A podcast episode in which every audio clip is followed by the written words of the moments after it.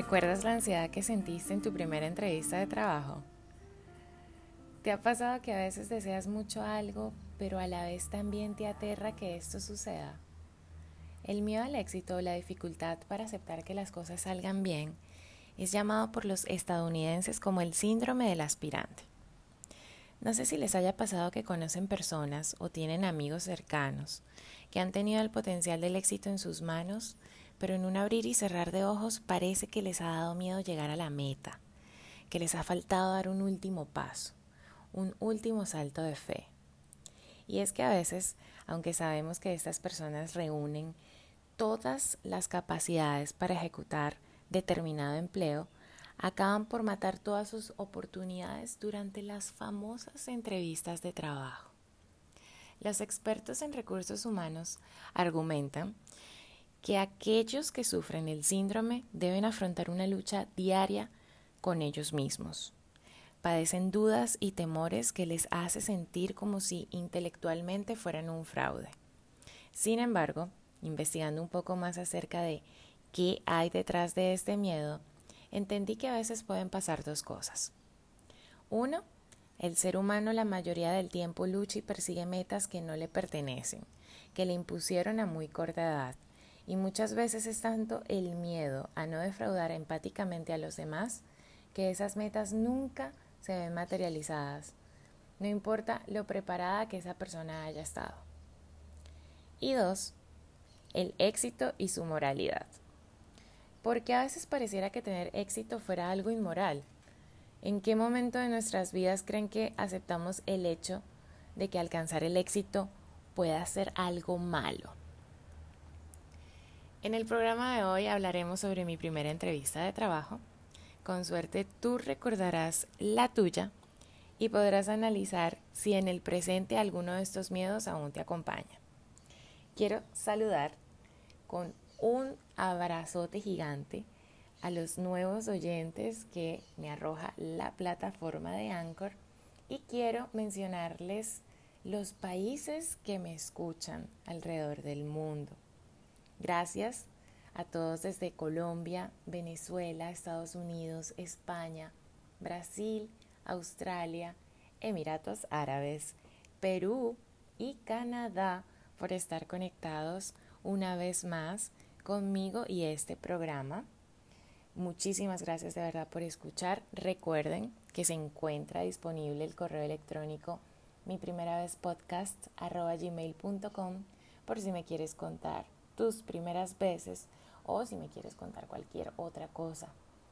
Sin más preámbulos, entonces que comience el episodio número 6 de este programa que se llama Mi primera vez.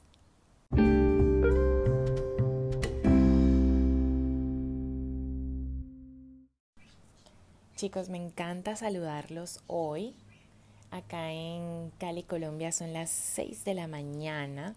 Estamos en día número 43 de cuarentena y me parece que es un día perfecto para recordar lo afortunados que somos. Y bueno, hemos dado mucha lora, dirían por ahí.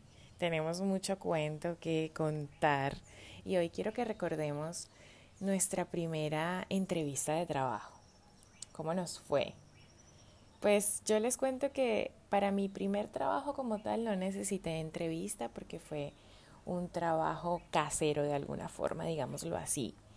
Empecé ayudando a mi padre en un pequeño restaurante que él tenía.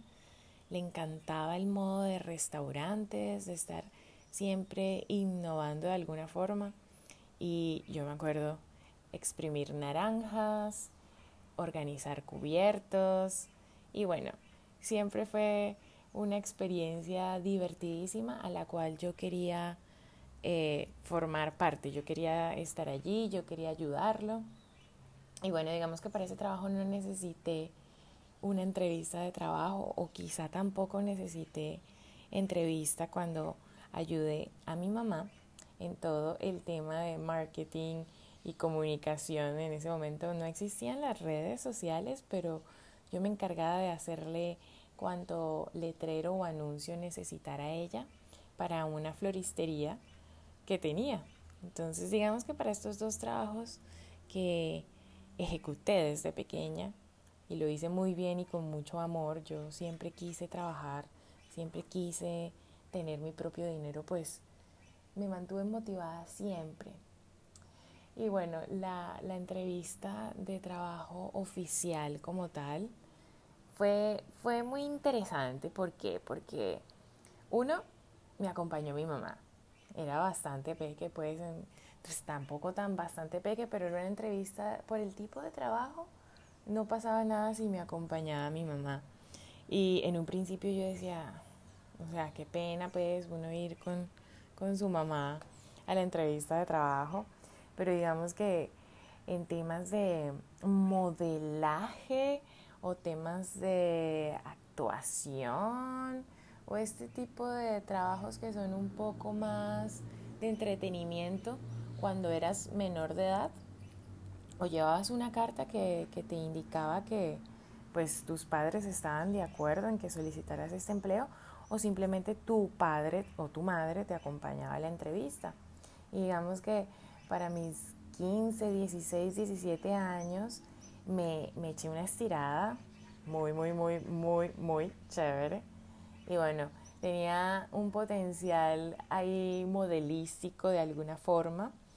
Y por el voz a voz me recomendaron una, como quien dice, una audición para obtener una entrevista con el dueño de una empresa que necesitaba personas, mujeres, chicas, chicas jóvenes, arregladitas, bonitas, para una serie de comerciales. Y bueno, yo aterrada, pero con ganas de, generar ese ingreso, me lancé, me lancé con mi mamá. Mi mamá desde pequeña siempre quiso prepararme de alguna forma para poder hablar frente al público, para poder llevar una conversación. Hice varios cursos de dicción, de lectura rápida, estuvo también el modelaje. Eh, se quería aprovechar bastante la altura y aunque nunca tuve esa personalidad muy desenvuelta frente a la cámara, se fue trabajando, se fue trabajando y bueno, apareció esta oportunidad y yo me fui con mi mamá, me arreglé y nos fuimos. Y resulta que llegamos a un edificio así súper, pues, random. Si no estoy mal, eh, era cerca a Plaza Venezuela.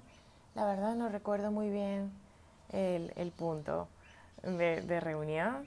Pero bueno, el hecho es que llegamos y había gente, pero no nos tocó esperar mucho y bueno, nos ingresaron a la oficina de esta persona que, que, me iba a hacer la entrevista. Y bueno, pasé con mi mamá, pero yo hablé, ella casi no decía mucho. Hola, tal, no sé qué. Y bueno, esa persona nos dio la bienvenida. Sin embargo, no pasó muchos minutos cuando me menciona que, que bueno, que sí, que lindo la hoja de vida, que muy linda, muy, muy rico y todo, muy linda y todo, pero bueno, si tú quieres formar parte de, esta empresa y quieres trabajar con nosotros, eh, creo que lo más importante va a ser que bajes de peso. Y señores, yo les cuento que si, si este señor me viera ahorita, pues probablemente él cree que yo estoy obesa.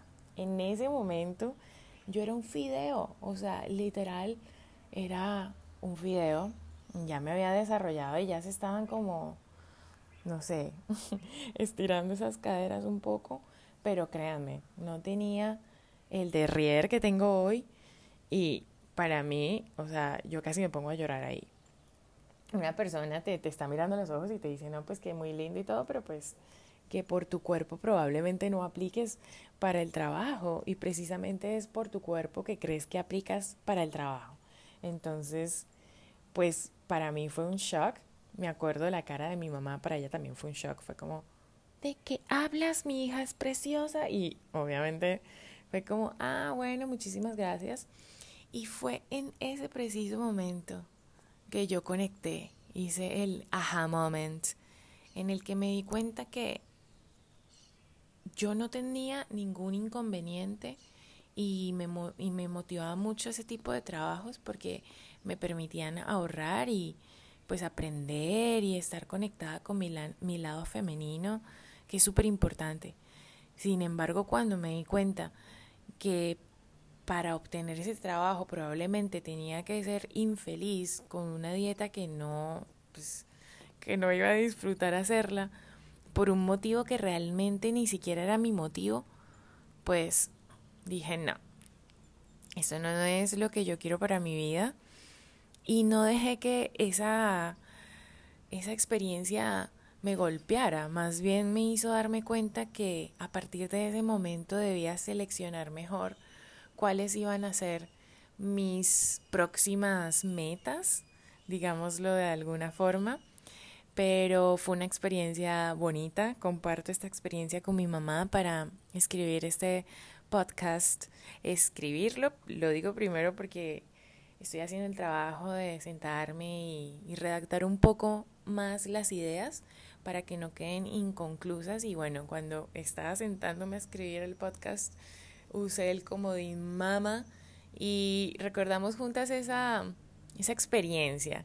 Y me acuerdo que salimos y nos quedamos viendo como, hmm, em, bueno, fue una primera vez interesante y sé que nunca, nunca dejé que, que esa experiencia me hiciera sentir mal. No sé cómo tomaría esto hoy en día, me imagino que también diría como, ay, muchísimas gracias, pero no, pues no, estoy bien como estoy. Sin embargo, para otra persona o en otro momento de mi vida pudo haber sido un poco más traumático y creo que salí bien librada.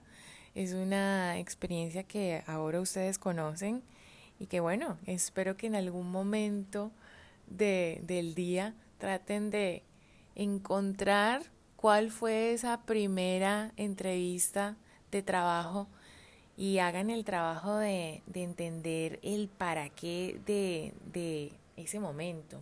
Haya sido positivo, haya sido negativo, fue un punto de, de comienzo, de arranque y creo que debemos validarlo por completo y, bueno, honrarlo, porque quizá formó un carácter importante a partir de ese momento a, este que estamos viviendo. Entonces solo quería recordarles ese momento y, y bueno, si quieren compartirlo conmigo, con ustedes acá, mis oyentes, también podemos hacerlo. Me pueden dejar una nota de voz. Me encantaría que alguno de ustedes me dejara una nota de voz por la plataforma. Sé que se puede hacer. Entonces, si me quieren dejar ahí un pequeño cuento, pues no duden en hacerlo.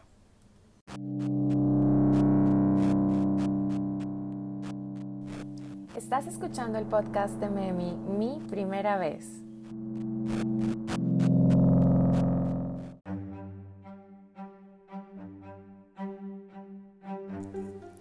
Las cinco fobias más extrañas. 1. Fagofobia, miedo a tragar o atragantarse. Esta fobia llega a ser considerada por algunas personas como un trastorno alimenticio pues en algunos casos la gente con este padecimiento deja de comer. Lo más común es que estas personas sientan la garganta estrecha, lo que los hace pensar que si ingieren alimento, este se atorará en su garganta provocando que se ahoguen y mueran. Número 2. Nictofobia.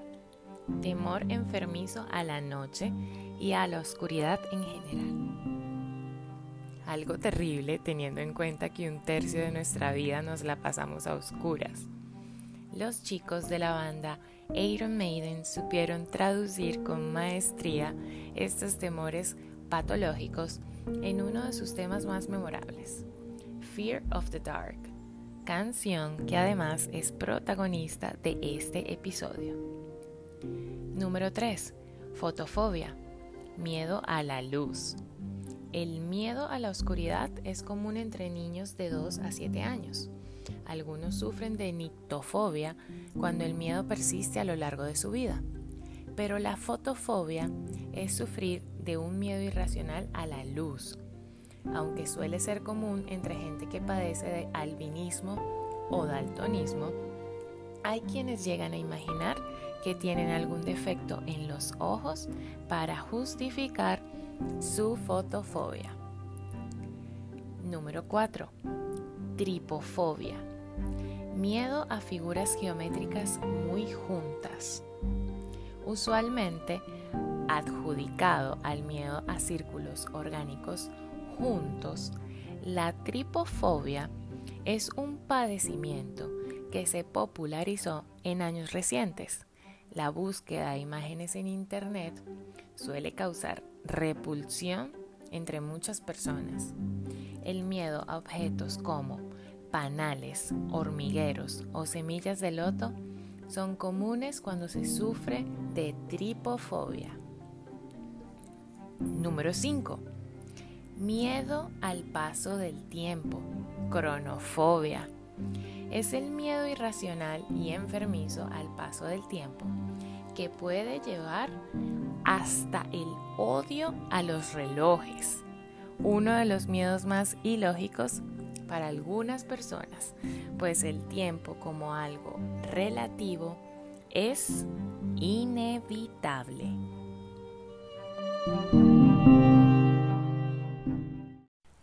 Para cerrar el episodio número 6 de este podcast, quiero dejarles esta frase. No hay que tener miedo de la pobreza, ni del destierro, ni de la cárcel, ni de la muerte. De lo que hay que tener miedo es del propio miedo. Epícteto.